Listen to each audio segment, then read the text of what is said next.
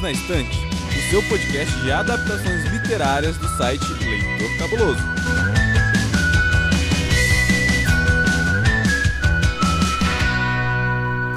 Saudações quadrinísticas, pessoal. Bem-vindo ao seu podcast favorito de adaptações literárias. O seu, o meu, o nosso Perdidos na Estante.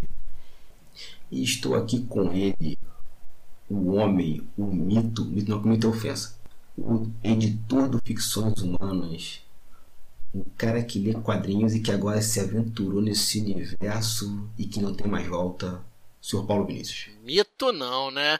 Pera aí, pera aí, assim eu, assim eu, fico, assim eu fico triste. Vou sair com sua sona em direção ao sol, cara. então, estamos aqui para mais uma conversa literária. Também estamos ao lado aqui de Amanda Barreiro. Amanda, seja bem-vinda a esse papo. Diga aí. Obrigada, gente. Então hoje a gente vai falar de, de Suassuna, de uma coisa linda, um presente que ele deixou para nossa literatura, para o nosso teatro. E para comandar essa missão aí, o, o rei dos quadrinhos, Cabuna. Adorei. O rei dos quadrinhos. Vai pro meu Lattes isso. Ouviu, né, gente? The King of Cookbook. Sou eu. Tá, tá no meu Lattes. E já que a Amanda pincelou aí, né? Já falar dessa coisa maravilhosa que é o Alta Compadecida. E que realmente é um presente para todas as formas de arte, né? Para pensar, o Suassuna brincou com tanta coisa, né? Estilogravura, poesia, literatura, teatro, cinema, escultura Escultura não sei, mas deve ter esculpido alguma coisa, ou inspirou alguém a esculpir alguma coisa. E hoje o programa é sobre isso. O Alto tá Compadecida, que nem é o alto, né? Mas a gente vê isso lá na frente. Então, para a gente começar, senhor Paulo Vinícius, ou Paulinho V, me manda a sinopse do livro como se fosse uma obra de ficção científica. Nossa! Difícil, hein? Uhul! Bom, então, Alto da Compadecida ou A Vinda do, do Mentiroso do Espaço é a história de João Grilo e Chicó, dois homens que aprontam todas no, no interior do Nordeste, um Nordeste esse que fica em Netuno, em Plutão, e eles precisam lidar com uma, com, com uma história em que João Grilo ele morre e ele é levado até o lugar do julgamento em que uma mulher, poderes universais, irá julgar se ele tem a possibilidade ou não de ir até onde a luz transcende o espaço e o tempo. Rapaz, que profundo. Assistente, dá os dados da obra daí, por favor. O Alto da Compadecida teve uma publicação recente em 2018 pela editora Nova Fronteira. Essa obra teve três versões cinematográficas: A Compadecida, filme de 1969, Os Trapalhões no Alto da Compadecida, de 87, e a mais recente, O Alto da Compadecida, de 2000, mas que foi exibida pela primeira vez como minissérie no ano anterior e que será comentada no próximo programa. O autor, Ariano Vilar Suassuna, nasceu na Paraíba no ano de 1927. Foi um dramaturgo, romancista, ensaísta, poeta, professor e advogado brasileiro. Idealizador do movimento armorial e autor das obras Alto da Compadecida e o romance da Pedra do Reino e o Príncipe do Sangue do Vai e Volta. Foi um preeminente defensor da cultura do Nordeste no Brasil. A peça Alto da Compadecida projetou seu nome para todo o Brasil e faleceu em 2014 em Recife depois da bela voz do nosso assistente, a gente agora vai ficar aquele bloco sem spoiler, tá, gente? Então todo mundo tranquilo, todo mundo suave. Vou ficar de boa aqui, que spoiler, né? Só depois. Então, a gente tem aí a história girando basicamente com dois protagonistas, né? O senhor João Grilo e Chicó. E o que, que você achou desses personagens, sua relação com os outros? Dá uma. Então, né? O João Grilo é é um personagem icônico. Ele, inclusive, assim, uma curiosidade, ele é um elemento que o Suassuna pegou da própria cultura nordestina, né, do, dos cordéis, das lendas que, que circulam pelo sertão. Então, ele já parte de um imaginário coletivo. E, e ele é tipo o, o malandro que a gente tem aqui no Sudeste, é essa figura desse homem que, apesar de todas as dificuldades, ele precisa encontrar uma forma de sobreviver. E a forma de sobreviver que ele encontra é mentindo, enganando, mas ele não faz isso porque ele tem outras opções, ele não faz isso por maldade, ele faz isso por falta de opção. Porque ele precisa tirar o sustento dele de alguma forma, ainda mais numa realidade tão árida como o Nordeste brasileiro, especialmente daquela época. E a gente está falando de uh, década de 50? É. é. O livro não dá muito bem a data, né? É, não, mas o livro é da década de 50. Uhum. É. E o Chicó, ele já é uma parte um pouquinho mais leve da história, né? Ele é o. No livro ele é bem coadjuvante ao João Grilo. E ele também representa essa, essa necessidade de sobreviver na escassez de tudo. Mas ele faz isso de uma forma mais inocente, mais, mais cômica, né? Porque ele é todo medroso, ele é todo inseguro. Então ele se apoia no João Grilo para eles conseguirem é, aplicar os golpes deles lá. E são personagens muito engraçados, muito carismáticos e muito icônicos para acho que para literatura brasileira de forma geral. Sim. E você, Paulo? Então, é, é muito interessante. É, ali, aliás, eu recomendo a todos né, que leiam várias vezes na vida Auto da Compadecida. Porque são os personagens né, que o Suassuna criou na narrativa, eles são muito brasileiros, né, é, na sua essência. A gente fala assim, ah, é, aquele personagem ele foi criado dentro do cenário brasileiro. Mas às vezes o escritor ele é tão acostumado a ler literatura estrangeira que ele importa determinadas características que não são necessariamente nacionais para sua narrativa. E aqui não, a gente tem um Suassuna que ele é completamente embrenhado na cultura do Nordeste. Você vê que o, o, o, João Grilo, ele é um malandro, ele é um mentiroso, ele é aquele cara que vai se aproveitar em determinados momentos da ingenuidade das pessoas. Por outro lado, o Chicó, ele representa justamente essa inocência. Né? A gente tem duas pessoas que interpretam lados complementares da, da, da personalidade. Aliás, fica até aquela coisa que o Alto da Compadecida ele tem várias relações com a, com a comédia dell'arte, né, que é um movimento teatral da Idade Moderna, em que a gente explorava determinados estereótipos para poder contar uma história. Claro, o Suassuna ele, ele não é claro nessa associação. A gente aquela coisa, a gente verifica o que, é a comédia dell'arte, a gente vai estuda e faz traça algumas relações com a obra do Suassuna. Por exemplo, você tem o um narrador, pode ser entendido como o palhaço, o arlequim. Você tem, você tem o arlequim, que é o cara esperto, né? É o cara que está sempre envolvido em confusões. Você tem o militar que está sempre presente ali, que está na figura do coronel. Você tem o, o comerciante, o padeiro. Na comédia dell'arte é representado pelo Pantaleão.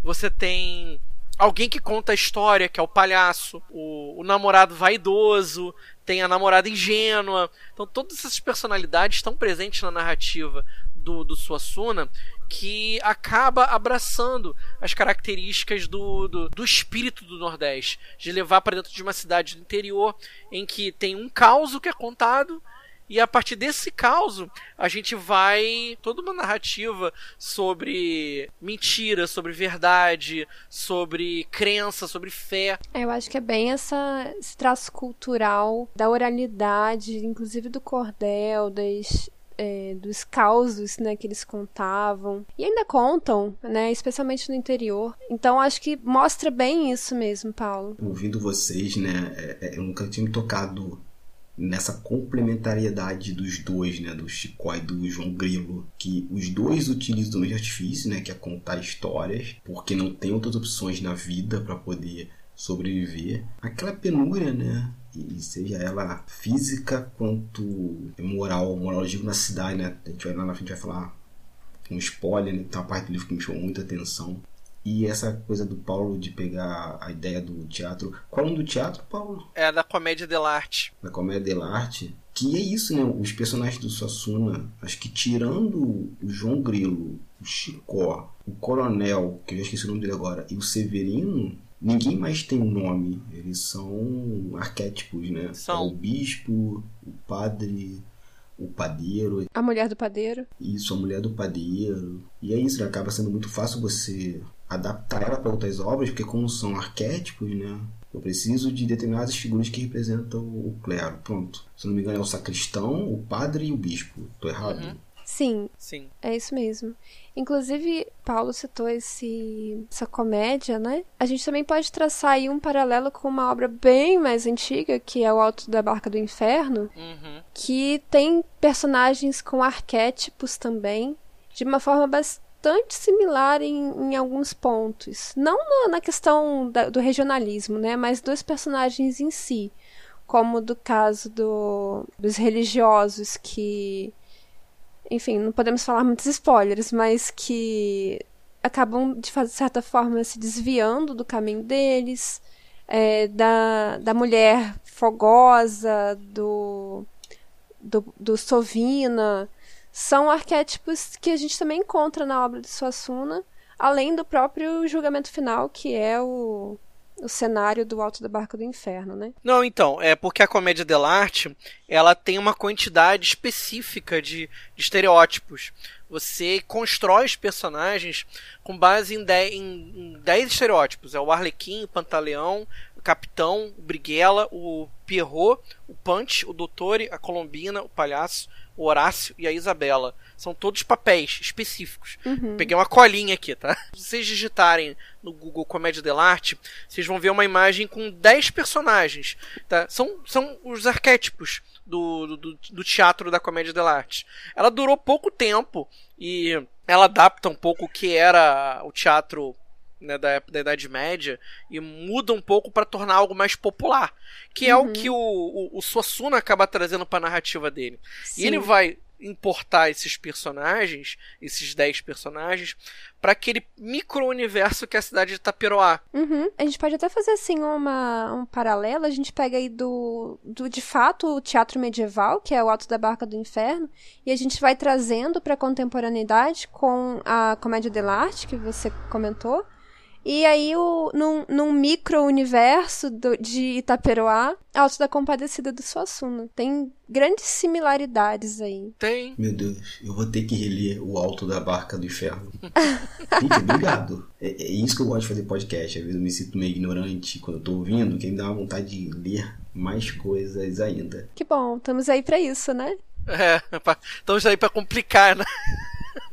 Não é? Eu vim aqui pra confundir e não pra esclarecer. E pelo jeito, a experiência de vocês em ler Alta Compadecida foi bem diferente da minha, assim. Então, como é que compartilhe mais essa experiência de vocês? Começa o Paulo, depois passa pra Amanda. Então é muito curioso porque eu li o Alto da Compadecida na época do carnaval. É muito engraçado porque assim, vários, várias escolas de samba usam a comédia dell'arte na montagem do seu samba enredo. Tipo assim, eu tava lendo o da Compadecida e falei assim, cara, é parecido. Então ele adaptou algumas coisas. É aquilo que eu falo. Em nenhum momento o Suassuna vai mencionar explicitamente comédia dell'arte. Ele não vai falar, não vai usar esse nome. Eu acho até porque, não sei se ele não conhecia ou se ele achava bobeira fazer uma relação com, com esse movimento, ou se já fazia parte da formação dele no teatro, né? Porque Suassuna ele fez parte de uma companhia do teatro por alguns anos. É, as histórias dele têm muito de teatro, né? Ele bebe muito disso, além do além do cordel.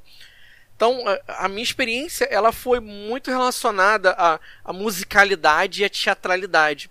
E é algo que você consegue perceber na narrativa do Suassuna. É, se você lê o Auto da Compadecida, vocês vão ver que é musicado, é ritmado. Né? Os parágrafos eles têm uma, é, eles têm um porquê de estar ali. As palavras elas têm um- uma configuração que elas têm que estar uma após a outra. Elas fazem sentido daquele, daquele jeito que elas são. E se você mudar o significado de uma palavra, você mexe completamente no significado do todo. Quando a gente lê o Alto da Compadecida, a gente precisa perceber muito ritmo, musicalidade e, e qual é o papel dos personagens dentro daquilo que o autor propôs. Né? O que, que você achou disso, Amanda?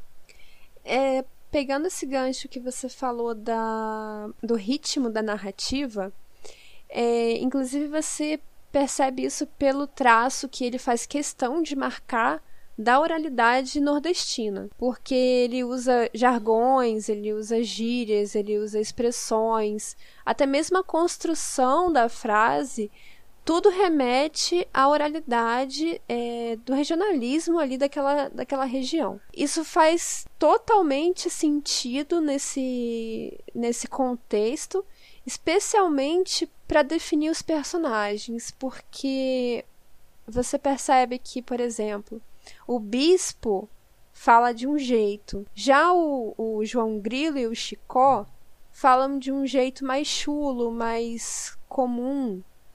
Então tudo isso tá ali. Você não consegue mexer nessa estrutura sem perder completamente o sentido da narrativa. Além disso, é uma narrativa assim extremamente simples de se ler, no sentido de é rápida, é fácil, a leitura é, é, flui muito rápido. Nossa, é uma experiência assim muito interessante, porque é como se você lesse ouvindo os personagens, sabe? É como se a leitura tivesse o sotaque. Eu vi o filme muito, muito, muito antes de ler o livro. Então, quando eu li o livro, por mais que ele seja bem mais curtinho, é, é, praticamente eu estava revendo o filme na minha cabeça, de, de, tão imagético que é. Eu acho que o Suassuna constrói isso de uma forma primorosa.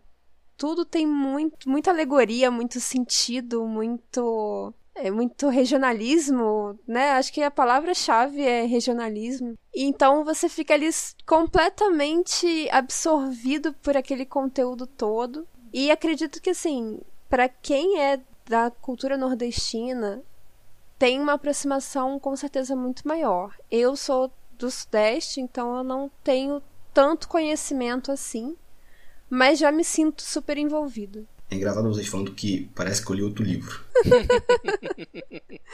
eu tava lendo Alto da Compadecida com uma puta discussão de poderes sociais. Também. Mas não deixa de ser. Não deixa de ter, é. Esses detalhes que vocês pegaram literários, artísticos, para mim passou batido. Eu não fiz nenhuma correlação. É, a minha experiência foi, nossa, isso aqui é um claro exemplo de luta de poder, o, o, o capitalismo, né? E aquelas relações dentro do próprio capitalismo, né? Alguém muito poderoso, que é o coronel, que é aquela coisa militar, do dinheiro, que manda, desmanda. E você tem um, o, o, não, o burguês, né? Porque é a única pessoa ali que tem algum tipo de, de trabalho, né? E burguês que eu tô falando daquela pessoa que trabalhava ainda. O início ali da pré-revolução industrial, né? Se, se, a memória não me falha. Que é o padeiro e a esposa dele, e a esposa dele representa aquela frivolidade da burguesia. É o pequeno burguês. Uhum. Isso, perfeito, Paulo, o pequeno burguês e o pequeno burguês é submetido ao grande capital, né, que seria o coronel, e esse grande capital é, exerce influência no clero, e o clero não, não se é, tenta fazer um poder em cima da, da pequena burguesia, mas também sofre influência dela, né, porque tem algumas relações ali de, de poder entre eles dois, a gente vai falar isso no bloco com spoiler, mas, e quem sempre se dá mal é o proletariado, que é, uhum. é representado pelo Chicó e pelo João Grilo. E que, olha que curioso, né? Pegando o gancho de vocês. Eles dois mentem para poder sobreviver, são as armas dele. E o outro lado do proletariado que se rebela é a figura do Severino, o uhum. cangaceiro. Sim. Que já utiliza de outras armas, aí já não mais metafóricas, não mais armas físicas, a violência, que, ao meu ver, é justificada naquele contexto que ele está vivendo, para poder, no mínimo, sobreviver ali. E ouvindo vocês dois, eu tô assim, gente, eu tô lendo outro livro. E isso é muito legal, assim. Mas, mas ô Cabona, perceba o quanto é importante o que rodeia o leitor no momento, da, no momento que ele pega o livro. Ah, né? sim. Olha, olha, olha a, a, as três reflexões que a gente fez diferentes sobre o mesmo trabalho. E isso até mostra um pouco da riqueza do Alto da Compadecida. A Amanda, ela pegou e viu um filme conseguiu trazer as imagens do que ela viu na tela para dentro do livro. Eu tava ouvindo música, ouvindo música carnavalesca, né, participando de uma, da festa do entre aspas, né, da festa do povo, né, e, e, enquanto fazia a minha leitura, você procurou uma abordagem mais, mais problematizada, mais dialética, voltada para aquilo que o livro está trazendo de temas. Olha como a riqueza do livro. Né? Olha a importância do que nos cerca uh, quando a gente vai fazer o ato da leitura. Isso considerando um livro bem pequenininho, né? Sim. Sim, curtinho. Dá para ler o quê? Em uma hora? Menos até. Uhum. O poder desse livro, né? E novamente, bendito seja Humberto Eco, uma obra de arte é complementada, né? Ela só se fecha quando encontra o público, né? Exatamente. A gente complementa a aula de arte com o nosso significado significante, assim. É o diálogo, né? Exatamente. E já que Amanda puxou aí o diálogo, Amanda, eu sei que é uma pergunta que eu já sei a resposta, mas a senhorita recomenda a leitura e por que recomenda a leitura? Nossa, com certeza recomendo a leitura. Além de ser uma leitura muito prazerosa, muito engraçada, é também é uma leitura extremamente crítica. Estranho até pensar que foi escrita na década de 50 e estamos aqui em 2021 padecendo dos mesmos problemas. De repente um pouco mais atualizados, né? Mas os mesmos problemas na base da sociedade. É triste, né? É. Senhor Paulinho Vieira, a mesma pergunta. Recomenda e por que recomenda? Eu não tenho dúvidas de recomendar é, a outra, outra Compadecida. É, é um livro que é atemporal é, e é até interessante é, a maneira como, como o Suassuna ele constrói a narrativa. Ela pode ser trazida para vários ambientes, seja no passado, seja no presente e no futuro. Muito curioso, eu até o pessoal estranhou quando eu trouxe a resenha dele para Ficções. Eu falei assim, ué, mas o Ficções não é um blog de fantasia, terror e ficção científica? Sim. Alta Compadecida não, é, não pode ser encarado como fantasia? Tem alguns elementos dentro da obra que são fantásticos. É realismo fantástico. Eu, fantasia ela não precisa ser um cara portando uma espada. Acho que essa é a última coisa que define a fantasia. Né? Uhum. Gente, eu recomendo muito e vou fechar com duas palavras esse bloco. Ariano Suassuna. Só isso. Leiam porque esse cara era de inteligência tão grande. Tem um livro dele muito bom também que eu recomendo, que é Iniciação Estética, mas isso é outra discussão.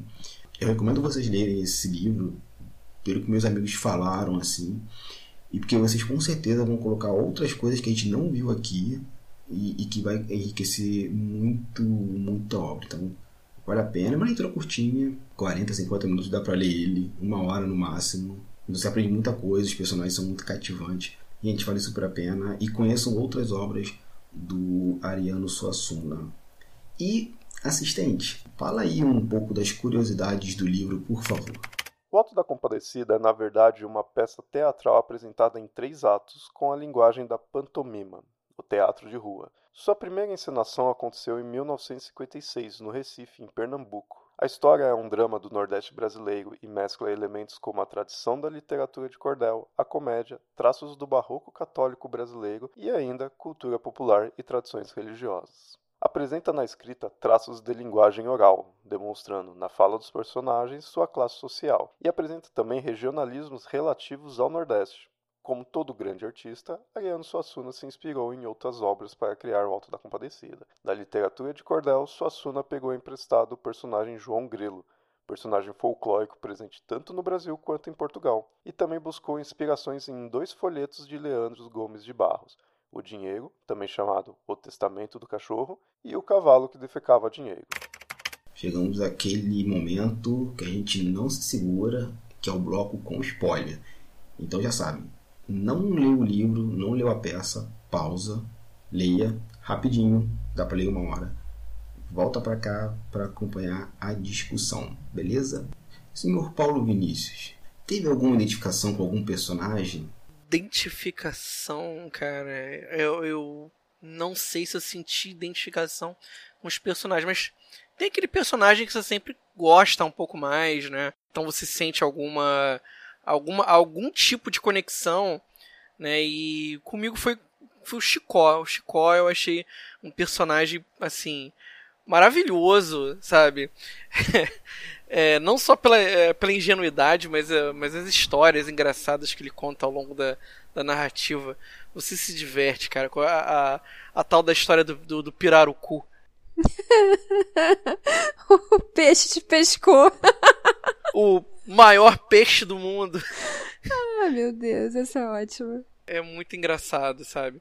O Chicó é aquele personagem que ele, ele tá ali do lado do João Grilo, mesmo sabendo que ele vai se envolver em uma cacetada de roubadas. Mesmo ele sabendo que o Grilo ele vai fazer alguma coisa que vai dar errado. Vai dar errado mesmo. Né? E não vai dar errado pouco.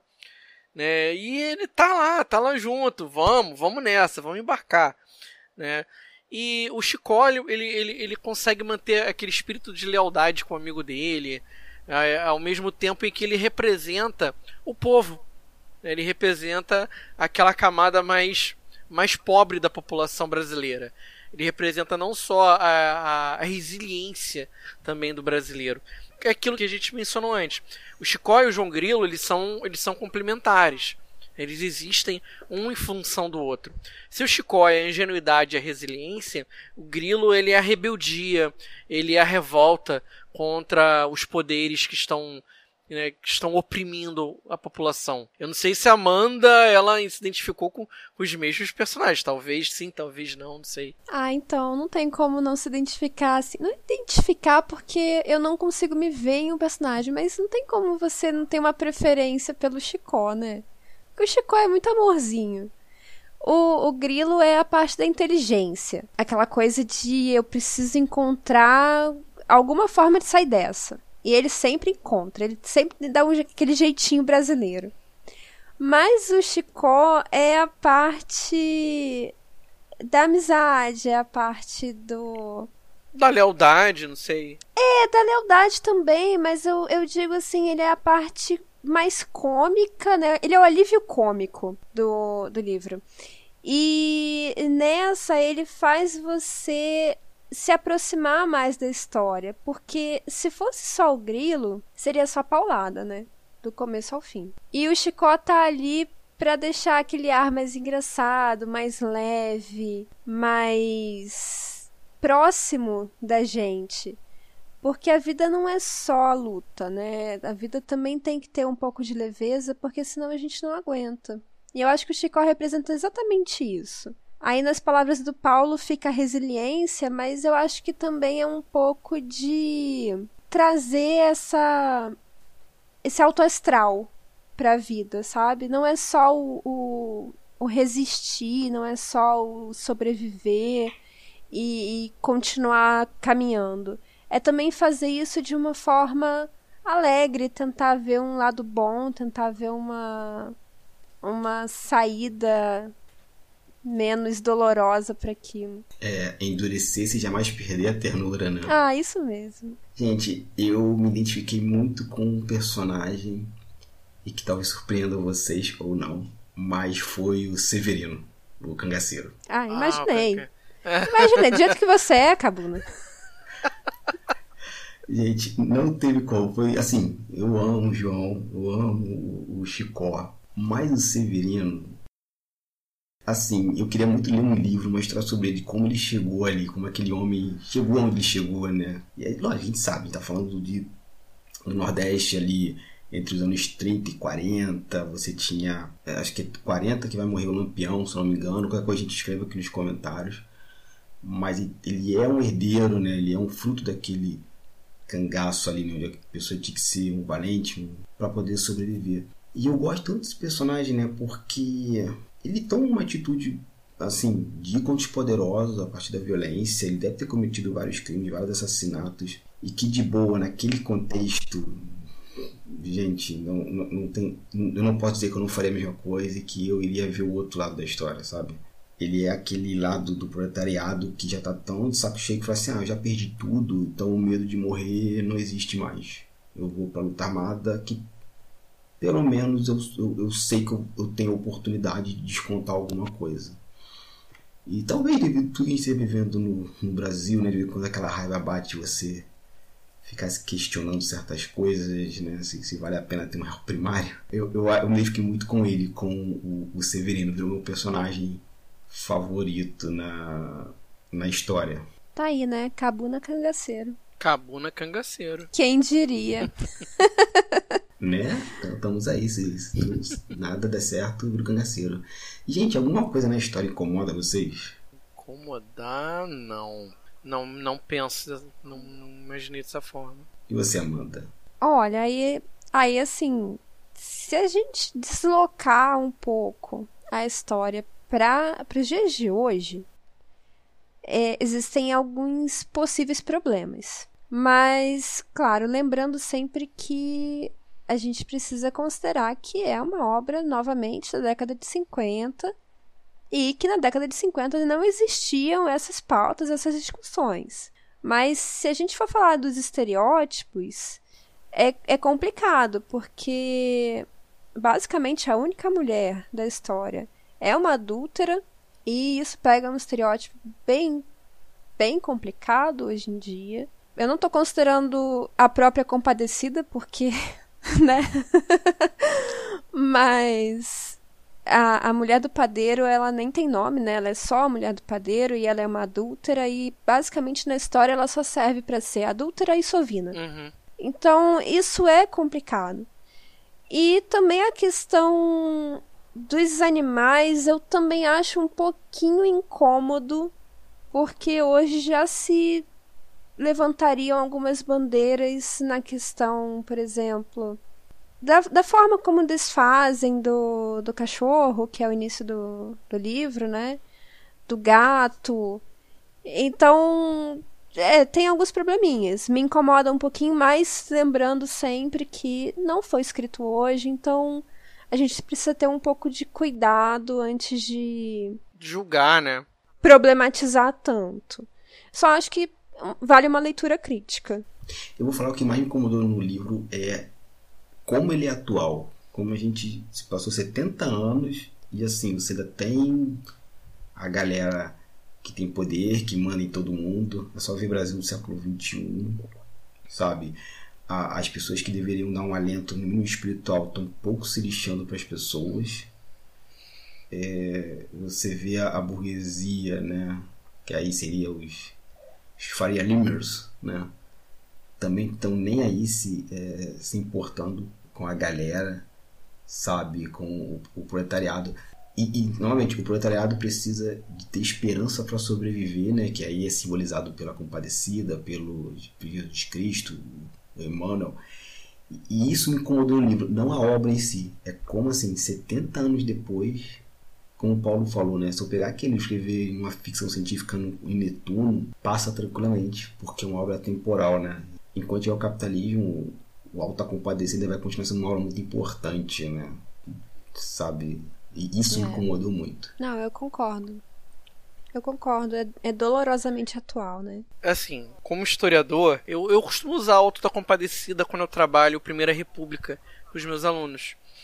Uso trechos dele, né? É bem complicado. O livro ele mostra muito do que, que foi o coronelismo no Nordeste, né? Aliás, o coronelismo como fenômeno histórico, como todo, né?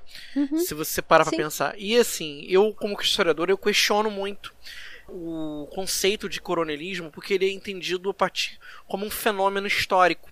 O conceito de coronelismo ele, ele tem início, meio e fim, segundo né, os autores que propuseram o conceito. Então, o coronelismo ele é entendido como um fenômeno que aconteceu entre é, no, início, no, no, final do século XIX até mais ou menos meados da década de 1930.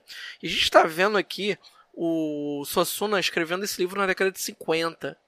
E se a gente for trazer mais para frente, você consegue perceber momentos, lugar, locais onde o coronelismo ele funcionou e funciona até os dias de hoje. Lembrando que o coronel ele não é uma figura que se envolve com política.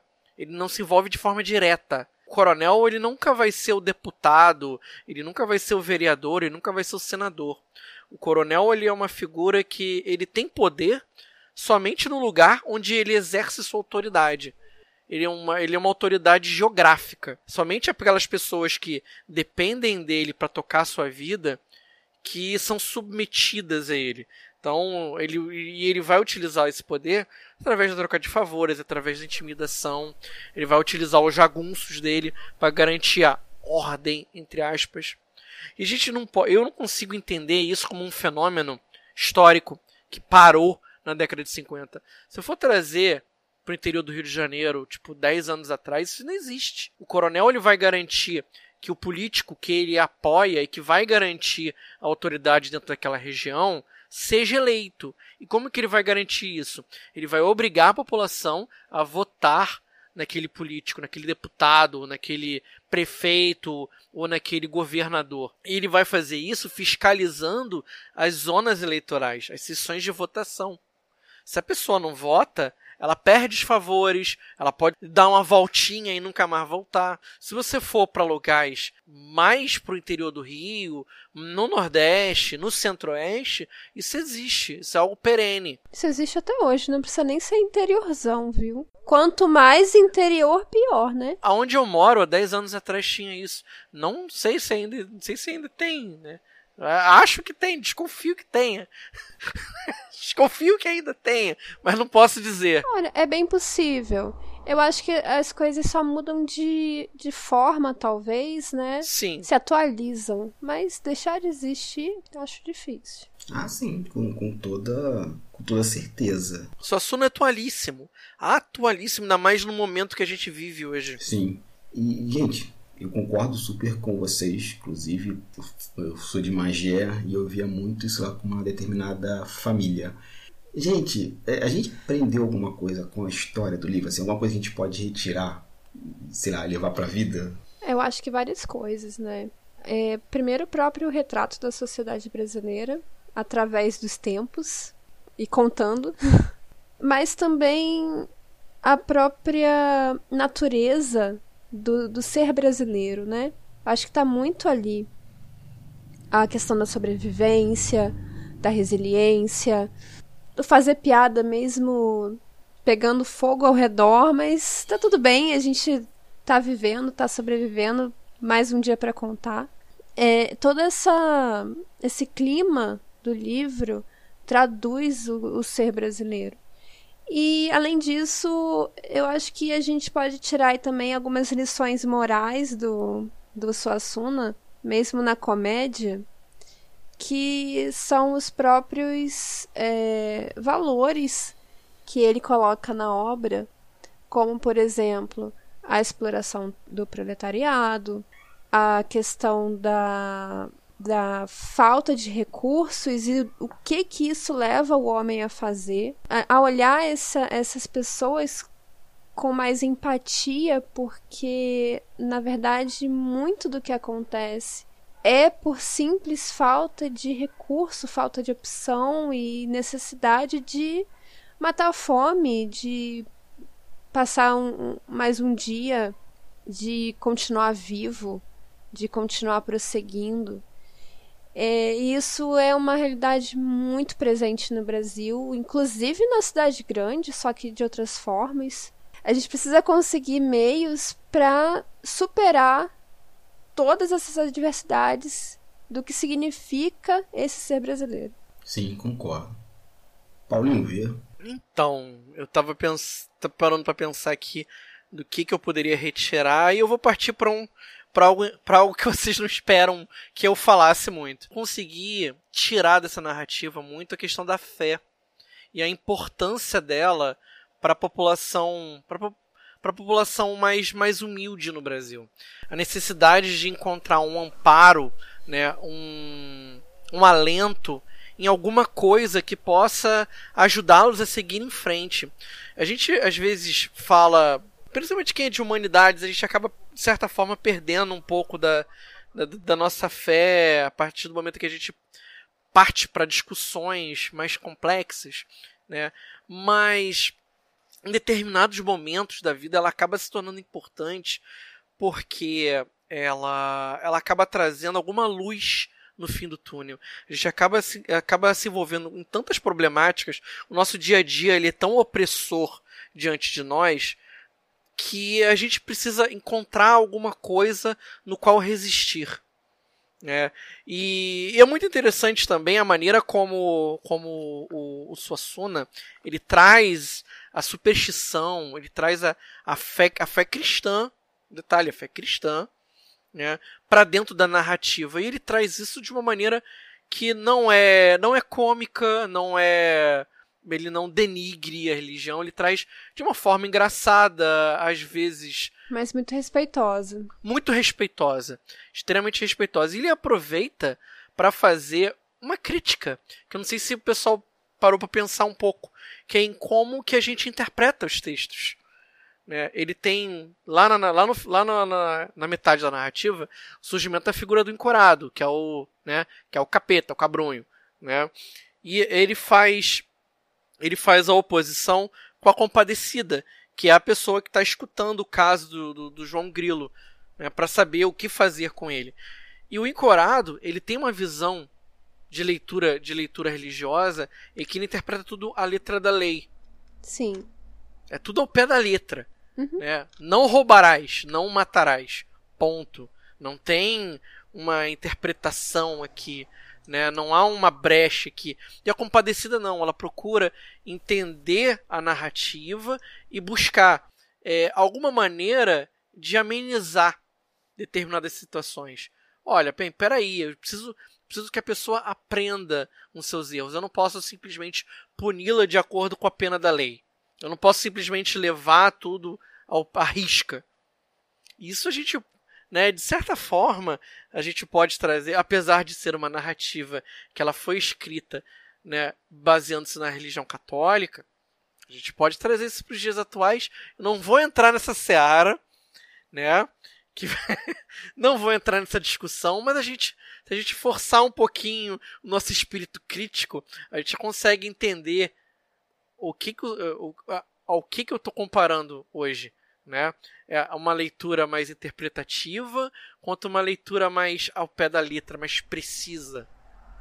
Eu acho que isso fica evidente, Paulo, assim, de uma forma bem bonitinha, inclusive, no versinho que o João Grilo usa para invocar Nossa Senhora, né? Que seria a compadecida.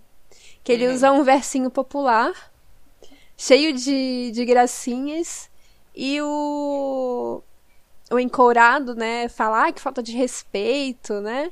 E ela fala, não, eu achei bonitinho. Uhum.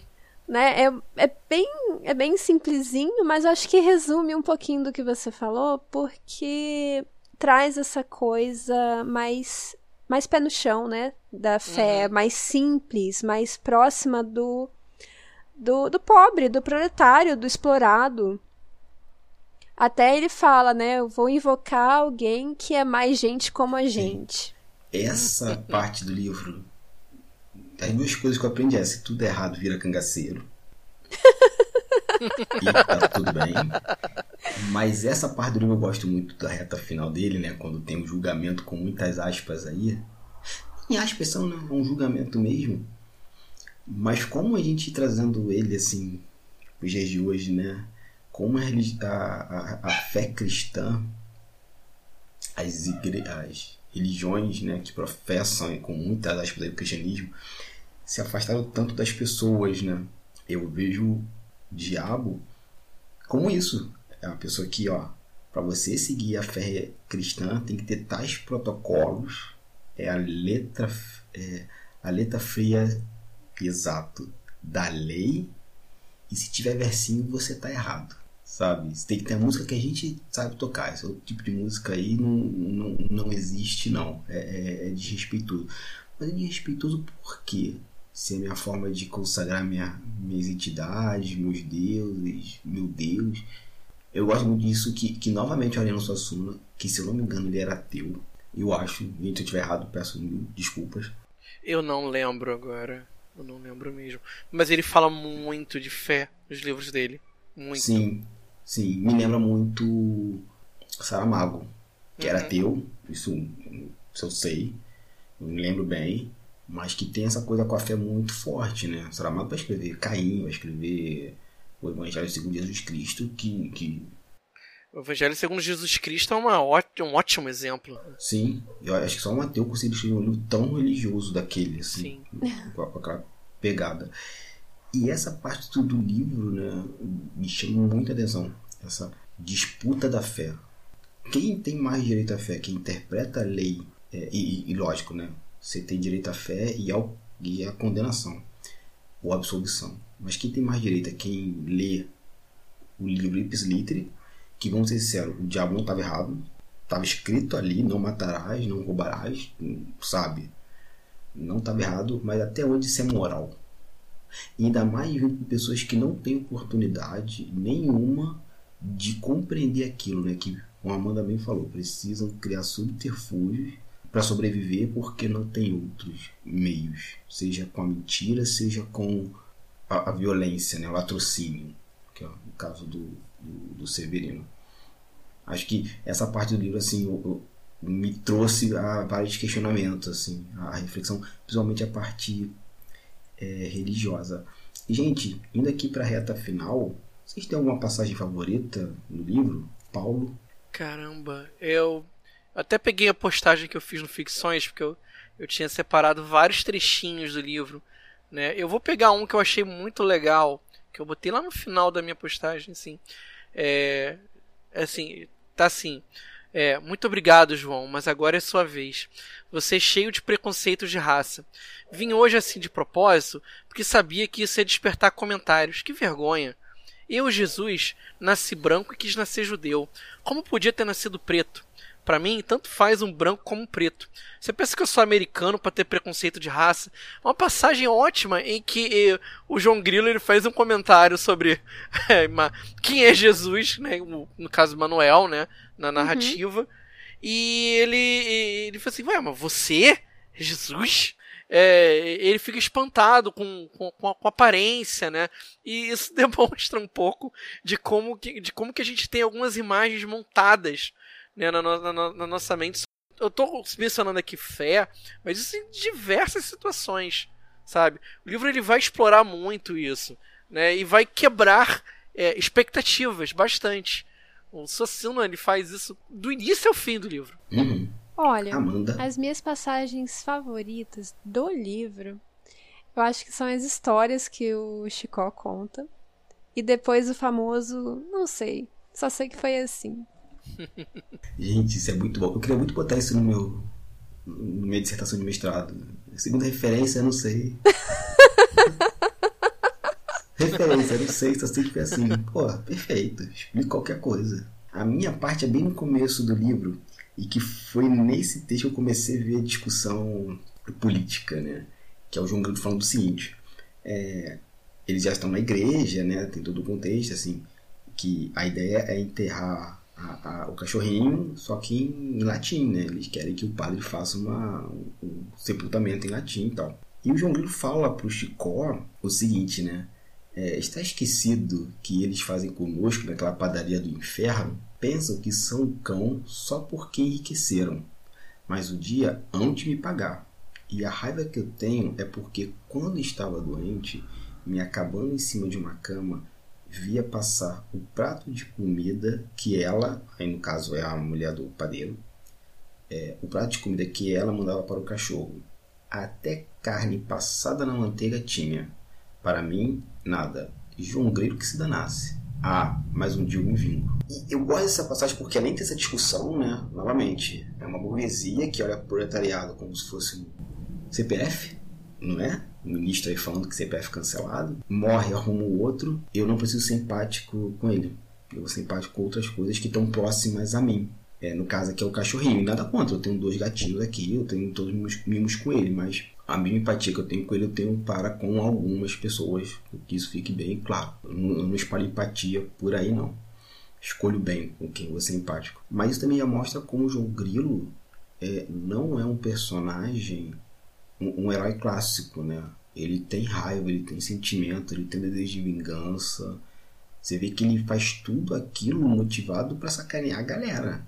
E, novamente, é uma mistura de raiva com necessidade de sobreviver aquelas intempéries todas. E eu, eu, gosto muito disso, assim, porque acho que essa fala do João Grilo determina esse tom político da obra, sabe? Tem outras, mas você vê sendo da boca do que seria o herói, Acho que ela fica muito mais forte na obra. Gente, última pergunta então pra gente fechar aqui a lojinha. Dona Amanda Barreiro, de 1 a 5 selos cabulosos, quanto vale Alto da Compadecida? Ah, 5, com certeza. Assim, sem pensar. Sem, sem sombra de dúvidas. Acho que depois de tudo que a gente já falou aqui, só pode ser 5, É. né? Verdade. Paulinho V. cinco selos cabulosos, sem dúvida nenhuma. Né? É uma obra que merece todos os elogios e mais um pouco daquilo que a gente pode oferecer. Sim. Bom, vou assinar com os relatores cinco selos cabulosos para eh, Alta Compadecida, porque é uma história atemporal, né? Como disse o nosso querido Paulinho V. Então, gente, é isso. Chegamos aqui ao final, né? Mais um programa. E vamos despedir aqui do pessoal, começando com ela, Amanda Barreiro.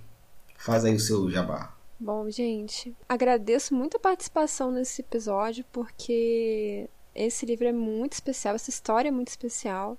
E é uma honra falar de Suassuna, de literatura brasileira. E vocês me encontram falando um pouquinho mais de livros e minhas opiniões lá no Ficções Humanas. Vocês também me encontram no Instagram, eu sou a arroba barreiro. E por aqui no Perdidos, né? Porque essa é minha nova casinha. E você, Paulo? É, eu quero, antes de mais nada, agradecer o Cabona pelo convite para falar desse livro maravilhoso. Eu, a- eu amo Suassuna, entendeu? Amo falar de. é, ele- qualquer livro dele, leiam. Santa e a Porca, Romance de Dom Pantero, O Alto da Compadecida, leiam todos, todos. Mais de uma vez, se possível. E vocês podem me encontrar além daqui, no Perdidos na Estante, né, sempre que possível, sempre que. Sempre para trazer as minhas opiniões. É, verborrágicas e nem tão populares assim, né? Mas, assim como Amanda, a invasão ficções humanas, né? Está presente aqui no Perdidos. Vocês podem me encontrar como editor do Ficções Humanas no www.ficçõeshumanas.com.br ou nas redes sociais da- do, do site, no arroba ficções underline humanas no Instagram e no arroba ficções humanas no Twitter. É isso aí, Cabona. E aí, você, Cabona? De onde você veio? Eu vim de Piabetá, Magé, e vocês me encontram aqui no Perdido na Estante, falando algumas coisinhas sobre livros e adaptações literárias para os vários tipos de mídia.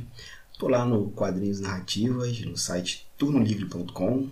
O Quadrinhos Narrativas é meu podcast, onde eu falo sobre quadrinhos independentes e a cultura pop nacional. E lá no meu blog, hamiltoncabuna.wordpress, minha nova casa, sumiço definitivo. E lá eu tô dando dicas de construção de histórias, dicas de desenho, dicas de produção de quadrinhos, ilustração com software livre. E fico postando os podcasts que eu ouço por aí. E meu Instagram, arroba HamiltonCabuna. Tô lá postando foto dos meus gatinhos e dos pães que eu voltei a fazer. Hum, pãozinho. Hum, isso aí. Né? E assistente, dá o recado final aí você.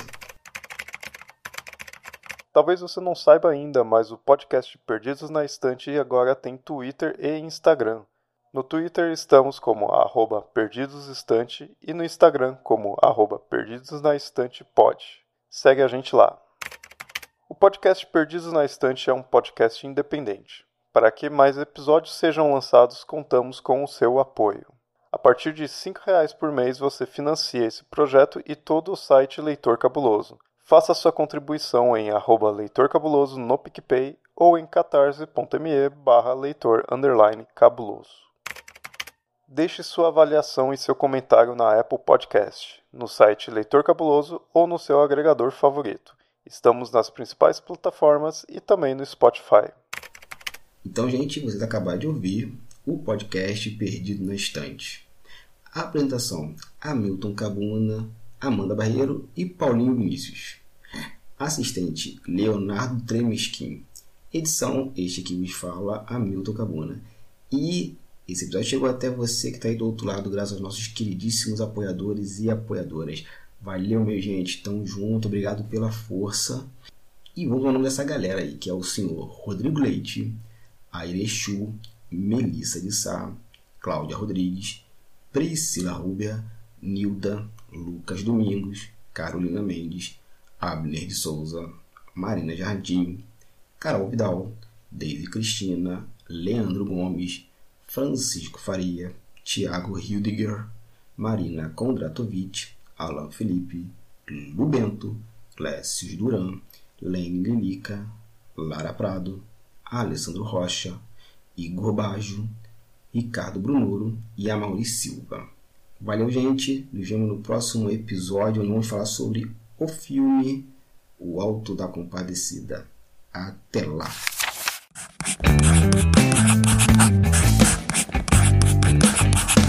Esse podcast faz parte do site Leitor Cabuloso. Conheça nossos conteúdos em www.leitorcabuloso.com.br.